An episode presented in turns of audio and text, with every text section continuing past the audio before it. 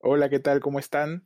Esta semana hemos llegado a las 1300 escuchas, 1300 downloads de nuestro podcast. Estamos muy contentos por eso. Vamos a hablar hoy de un tema muy vinculado a la economía del comportamiento, uno de los descubrimientos más importantes y reiterativamente más probados de la economía conductual. Yo te pregunto, Ale, ¿qué preferirías tú, por ejemplo, comprar un yogurt que dice que es 95% libre de grasas o un yogurt que dice que tiene 5% de grasa? Creo que preferiría el que dice 95% libre de grasa porque siento que es mucho más, aunque en realidad creo que es lo mismo, ¿no? En realidad es la misma información, solo que está presentada de diferente manera y por eso hoy en Empática, el podcast de Behavioral Legal Design de Baxel Consultores, vamos a hablar del siguiente tema, efecto marco y decisiones legales.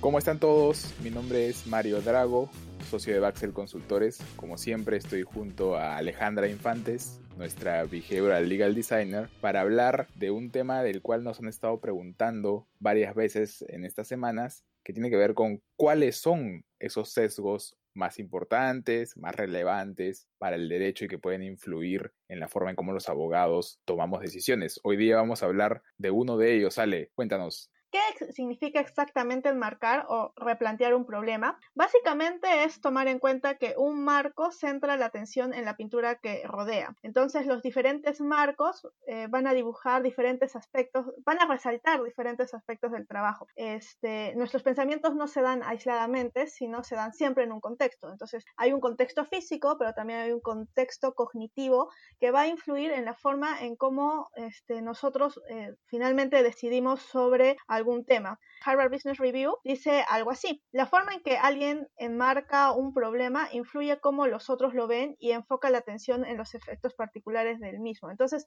es muy importante la forma en cómo un mensaje está contextualizado y esto tiene influencia en las decisiones de las personas.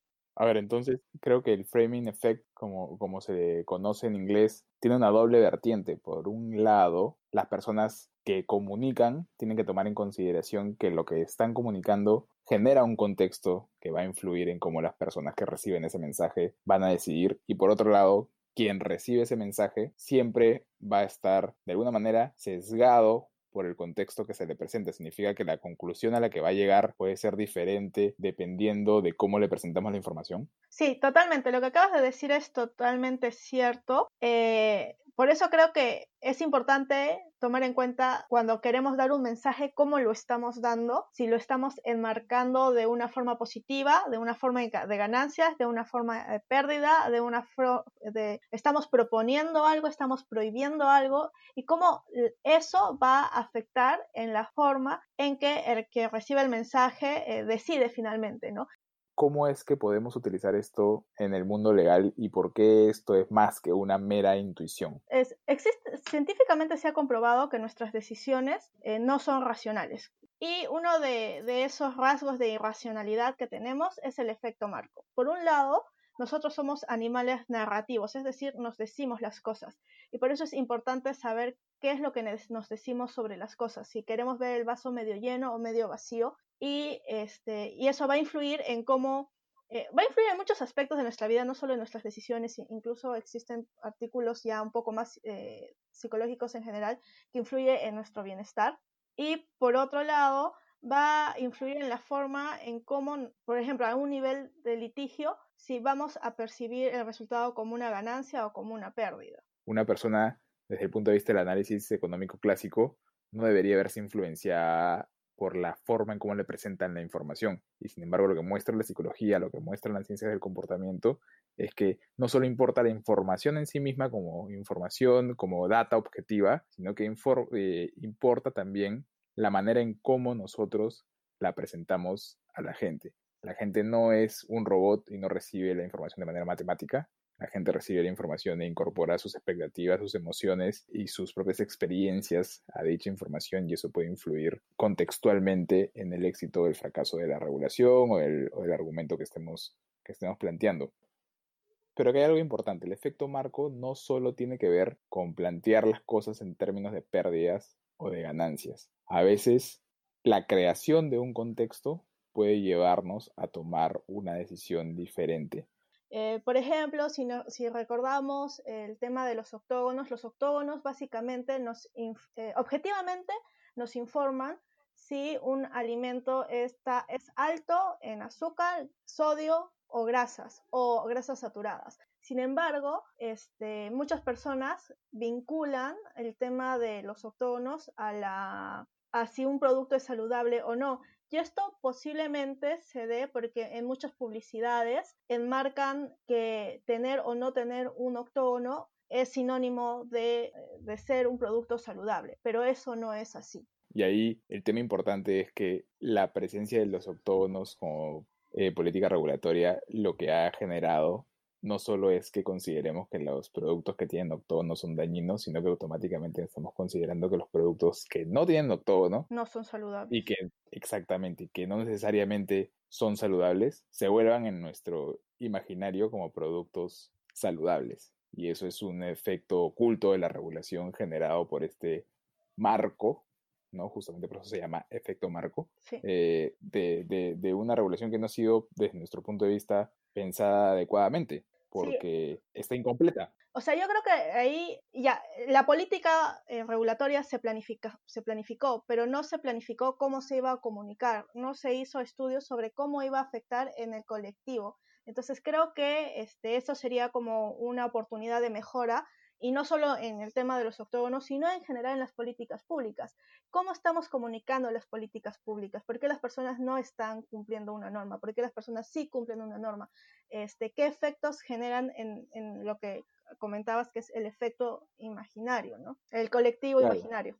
Claro, porque por ejemplo, en el tema de los octógonos no se trata de que los octógonos no han sido positivos, de hecho, brindan información, creo que sí mejoran la capacidad de la gente para entender que hay un riesgo vinculado a la cantidad de sodio, azúcar o grasas o grasas trans, grasas saturadas o grasas trans que, puedan eh, eh, comer, pero también ha generado otros efectos que no han sido tomados en cuenta y que tienen que ver con los aspectos psicológicos que van más allá de la simple norma. La norma te da determinada información, pero una buena política regulatoria no solo tiene que tomar en consideración lo que dice la norma y el efecto directo de la norma, sino que tiene que tomar también en cuenta los posibles efectos ocultos, indirectos de esa regulación para hacer realmente una buena, una buena norma. Al final, por ejemplo, resulta que desde el punto de vista de la regulación de octógonos, un jugo de pura fruta, y la fruta tiene algo que se llama eh, fructosa, la fructosa es un tipo de azúcar, ¿no?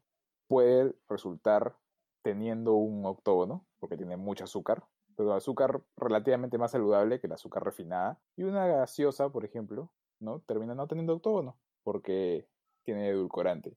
Y al final creo que todos coincidiremos en que un jugo de fruta natural es siempre más saludable en el largo plazo que tomar gaseosa. Sí. Entonces, de eso se trata. Sí, sí, o sea, Creo que los, los encargados de hacer políticas públicas deben tomar en cuenta, y es algo que es, eh, ya lo hemos comentado antes, al final los usuarios de las normas, o se debe tomar en cuenta que las normas están diseñadas para que todos los ciudadanos o la mayoría de los ciudadanos la cumplan. Entonces no es para que el legislador, no es para que los abogados cumplan una norma. E, es importante tomar este enfoque más completo sobre el diseño de una política pública para evitar estos vacíos que, estos puntos ciegos en los efectos de las normas. Y también como abogados podemos reconocer y aprovechar la existencia de este efecto para hacer más efectivo nuestro, nuestro mensaje al juez, al árbitro, eh, a la contraparte, en una negociación, por ejemplo, porque podemos eh, hacer que la historia que estamos contando se vuelva ese marco en el cual ese juez, esa contraparte, ese árbitro va a tomar finalmente la decisión. La forma en cómo nosotros planteemos nuestro storytelling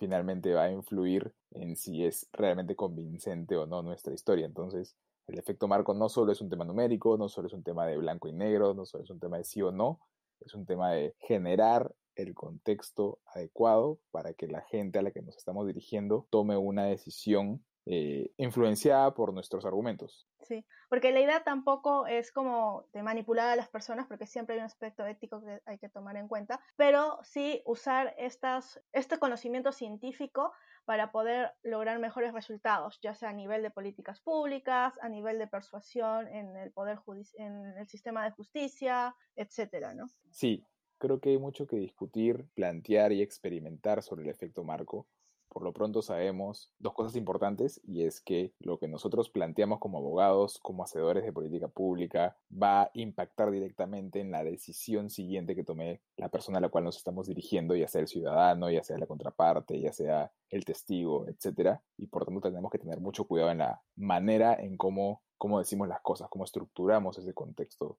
ese contexto general. Y por otro, hay que tomar en consideración que esto no es un tema meramente intuitivo, es un tema que hay que tomar muy seriamente para evitar que nuestra intuición nos engañe y nos lleve por el camino que no queremos. Eh, los sesgos cognitivos no funcionan solos, ¿no? Sus efectos pueden potenciarse o disminuirse dependiendo de eh, los otros sesgos cognitivos que estén alrededor. Por ejemplo, el, efecto marco trabaja muy bien con el tema del el sesgo del el miedo a la pérdida, ¿no? Las pérdidas son percibidas como mucho más dolorosas que el placer que genera una ganancia. Entonces, sí, creo que podemos eh, retomar este tema en algún otro capítulo para poder dar como mejores alternativas para hacer un frame adecuado dependiendo los objetivos que se quieran lograr. Sí, ya saben que si tienen dudas, comentarios o temas que quieran que tratemos en este podcast, nos pueden escribir a mdrago.baxel.p y a ainfantes.baxel.p. Nosotros siempre los estamos leyendo, les agradecemos mucho por, por todo lo que nos han estado escribiendo en estos días. Ya vendrán capítulos de todos los temas de los que nos están hablando. Eh, por lo pronto, eso fue todo por hoy en Empática, el podcast de Behavioral Legal Design en español de Baxel Consultores. Chao.